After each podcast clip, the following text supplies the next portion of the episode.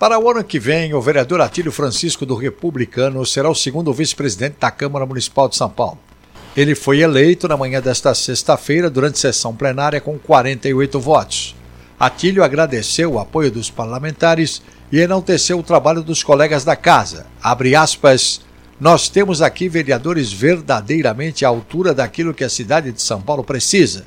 Todos têm a sua função, todos têm a sua visão, todos têm a sua concepção de trabalho.